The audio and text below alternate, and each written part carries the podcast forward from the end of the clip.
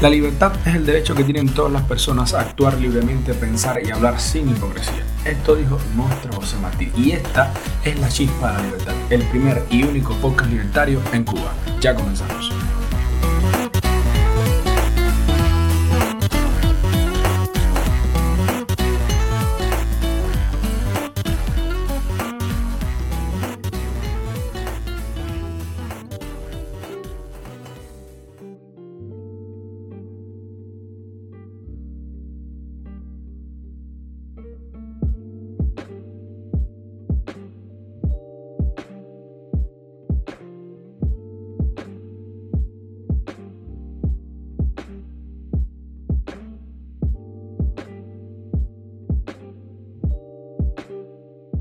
En este episodio vamos a hablar de Estado, libertad y Estado, cuál es la relación del individuo con el Estado y cuáles son las formas de Estado que existen. Lo primero sería definirlo, pero esto ya es un problema. El Estado ha sido definido por varios filósofos de distintas maneras. Existen definiciones marxistas, libertarias, anarquistas, socialdemócratas del Estado. Pero tras leer muchas de las definiciones, creo que pude llegar a un consenso. Esto es una definición mía. El Estado es la forma de organización de los humanos que comparten un ambiente territorial, cultural, temporal dado, mediante el cual se establecen jerarquías de diferentes tipos entre los participantes. Para clasificar o hacer una taxonomía de los estados, para dividirlos en tipos y que sea más potable, a la hora de clasificar los estados, lo que siempre pasa es que los autores van dividiendo según categorías los tipos de estados, pero a veces esas categorías no son excluyentes, que se salen de alguna de estas categorías y por tanto les falta un poco de sustancia. El trabajo que pretendo hacer aquí no es más que dividir por categorías los tipos de estados e ir comentándolos de manera somera. Vamos a empezar por las formas de legitimarse. Por ejemplo, el voto es la manera de legitimarse en la república. Sin embargo, la fuerza es la manera de legitimarse a priori de la tiranía y durante de la monarquía. La tiranía o gobierno del usurpador se implanta de facto y la monarquía ejerce el poder de la fuerza durante todo el momento para mantenerse en pie. Otra de las formas de legitimarse es la cooperación, la cual usa la anarquía, una de las formas particulares de gobierno que no vamos a tocar mucho en este momento.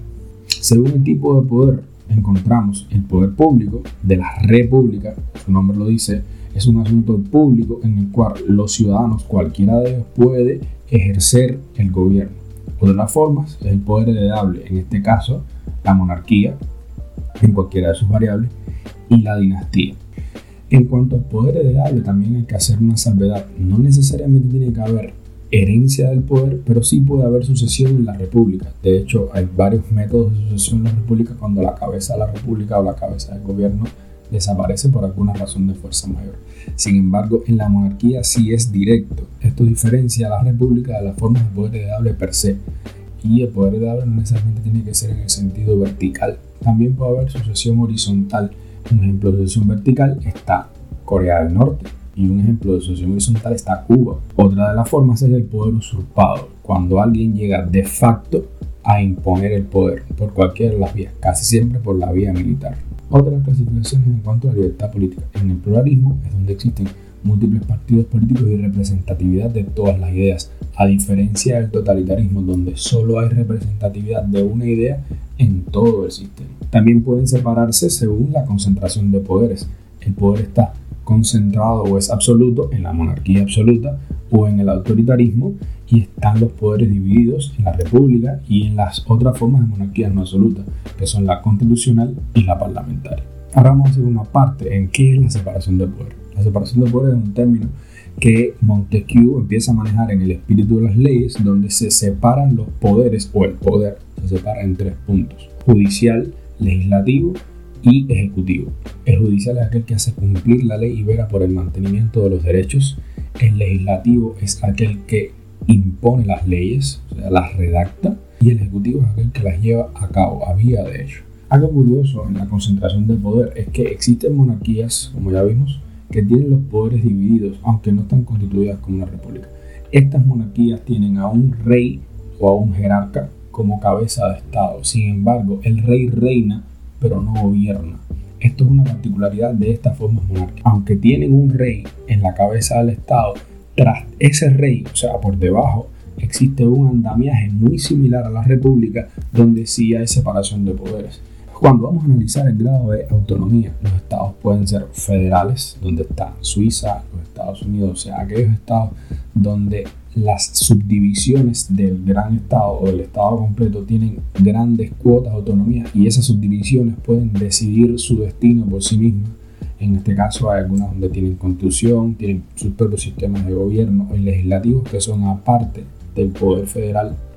Y otra forma son las repúblicas unitarias, que son las que tienden a existir con más frecuencia. Por ejemplo, Cuba es una república unitaria y Suiza es un estado federal donde los cantones tienen sus formas particulares de gobierno en las cuales se establecen leyes particulares para cada uno de los cantones. Cuando vamos a analizar el tamaño del Estado, vamos a encontrar tres formas. Sin Estado, donde están la anarquía y el comunismo, con un Estado mínimo, que son las tendencias minarquistas, y con un gran Estado o mega Estado, que son las tendencias estatistas donde vamos a encontrar un estado que tiende a la expansión y lo que va a hacer es controlar cada vez más la vida de los individuos. Cuando hablamos de minarquismo estamos definiendo las tres funciones básicas de cualquier estado, que es impartir justicia entre los ciudadanos, mantener la seguridad de los mismos y defender el estado de un agresor externo. Los minarquistas plantean de que todo lo que se salga de estos tres principios no le corresponde al Estado y sí le corresponde a la iniciativa privada. Ahora, ¿cuáles son las herramientas para ejercer el poder? Independientemente del tipo de Estado que se imponga, siempre va a haber estructuras republicanas o cuasi republicanas que van a mantener el control sobre los individuos porque a pesar de estar el poder concentrado en una sola persona, como en el autoritarismo, este, este poder tiene que ser distribuido a las instancias inferiores de alguna forma y la estructura republicana puede ser utilizada incluso para esta forma. La otra es el voto, que puede ser democrático o no. Eso depende de cómo cada uno de los estados defina el demos, que define como pueblo qué personas tienen derecho a voto o no. Otra de las formas es la coerción mediante la violencia. En una de las definiciones de Estado, Max Weber lo define como el monopolio de la coerción. Y por último vamos a encontrar la cooperación, que no es más que la colaboración pacífica entre los individuos. Teniendo en cuenta este grupo de conceptos, podemos definir una forma particular de Estado, que es la dictadura, que tiene varias características. La primera es que no tiene división de poderes, y esto es típico de los gobiernos autoritarios. El poder está concentrado en una sola persona. No es plural, significa que solo hay una tendencia política aceptada dentro de ese régimen, o sea que es totalitaria. La manera de legitimarse a las dictaduras puede ser múltiple. Puede ser mediante las urnas, como decía Huxley, o bien puede ser por la fuerza a manera de tiranía. La jefatura del Estado puede ser heredable, ya vimos ejemplos, y de manera muy frecuente enarbolan a la democracia como bandera. ¿Qué significa esto? Una vez que las dictaduras se consolidan, tienden a utilizar el mecanismo republicano y el voto para mantenerse en el poder y así, de cierta forma, solaparse con ciertas formas republicanas. Quizá una de las características más importantes de las dictaduras es que los individuos terminan huyendo de ella. De hecho, tienen políticas migratorias bastante severas y no permiten que las personas se vayan libremente de sus territorios. Construyen muros, Alemania, crean campos de concentración, Unión Soviética, se aprovechan de fronteras marítimas, Cuba, o militarizan la frontera, China y Corea. Han existido otras formas de gobierno o clasificaciones como la aristocracia, que es el gobierno de los filósofos, la timocracia, el gobierno de las personas con honor, casi siempre militares, y la gobierno de la muchedumbre, realmente han quedado relegadas como características particulares de algunos gobiernos en algunos momentos específicos. Pero esto no quiere decir que no han sido formas de gobierno puro en algún momento de la historia. Espero que este pequeño resumen te haya servido para entender lo que es el leviatán estatal. Me despido, pero antes quiero recordar que puedes seguir el podcast en cualquiera de las plataformas, incluyendo las plataformas de podcasting cubano, tupodcast.com y cubapod.net plataformas específicas para creadores de contenidos cubanos con mucho que decir.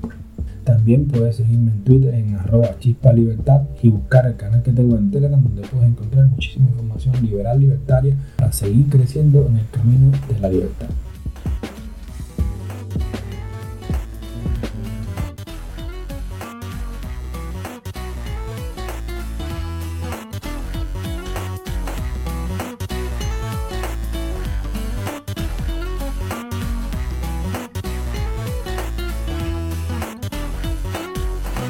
Y esto es todo lo de Chispas Libertad, el primer y único libertario de